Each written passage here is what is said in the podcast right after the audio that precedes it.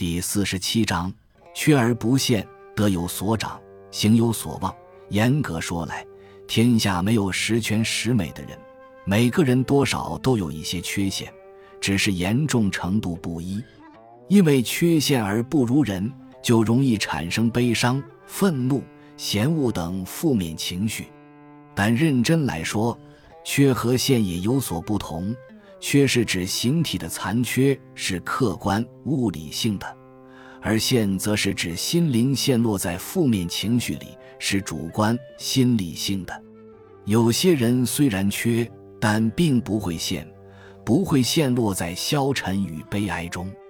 德充福篇里就有好几个这样的人，譬如鲁国有个断脚的王台，跟他求学的弟子与孔子相等，学生们个个空虚而来。但都满载而归，他为什么能有此能耐呢？因为死生是一件大事，却不能影响他；就是天覆地坠，他也不会随着一落毁灭。他处于无所待的境界，而不受外物变迁左右，主宰事物的变化，并执守事物的枢纽。王台是自己心灵的主宰，不受外在形象与外物变迁的影响。对他来说，断一只脚就好像大地失去一块泥土，根本不算什么。这种缺而不见使他雍容自在，无异常人，大家自然也不会特别去注意他的断脚。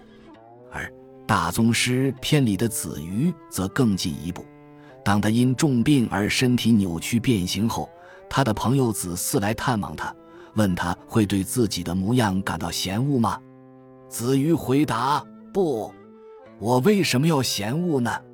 如果老天爷要把我的左臂变成公鸡的模样，我就用它来报晓；如果要把我的右臂变成弹的模样，我就用它去打斑鸠烤了吃。”虽然是夸大的文学笔墨，但却生动地告诉我们，让他人不忍卒睹的畸形变异，在子瑜的眼中却都成了具有特殊用途的宝贝。只要你接纳你的残障或缺失，不再抱怨或想加以矫正，而是善加利用它们，那么缺失可能反而变成另一种优势。因《五体不满足》一书而闻名全球的以武阳匡，刚出生时就没手没脚，但母亲第一次看到他，脱口而出的是“好可爱呀”。他完全接纳这样的孩子。而以武阳匡在母亲的影响下，也完全接纳自己，一点也不觉得自己是个残障者。他跟正常人一样读普通学校，还特别喜欢运动，在中学的篮球队里，更靠着自创的超低空运球，让正常人难以防守而立下战功。从小学开始，他在自我介绍时，就把没有手脚当做他的特长，而非缺点。史蒂芬·霍金被公认为爱因斯坦之后最伟大的物理学家。不管是专家或一般人在阅读他的著作或听他演讲时，都会被他有关宇宙起源、黑洞、时间、十一维宇宙、超弦等深奥神奇的理论所吸引，几乎忘了他是一个重度残障者，全身肌肉萎缩、扭曲、瘫痪，需以轮椅代步。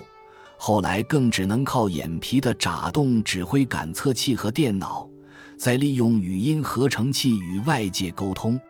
他就像其著作《果壳里的宇宙》里所引用的一句话：“即便把我关在果壳里，我仍然自以为是无限空间之王。”这正是庄子所说：“只要有过人的德行表现，形体上的残缺就会被人遗忘。人们若不遗忘应该遗忘的。”形体却遗忘不应该遗忘的德行表现，这才是真正的遗忘。只要你在德性或其他方面有过人的表现，那别人自然不在意你形体上的残缺，甚至还会对你另眼看待，而你自然也会将自己的残缺和伴随他们的负面情绪全都抛诸脑后。这才是在这方面最好的情绪管理。也是真正的缺而不陷，残而不彰。本集就到这儿了，感谢您的收听。喜欢请订阅关注主播，主页有更多精彩内容。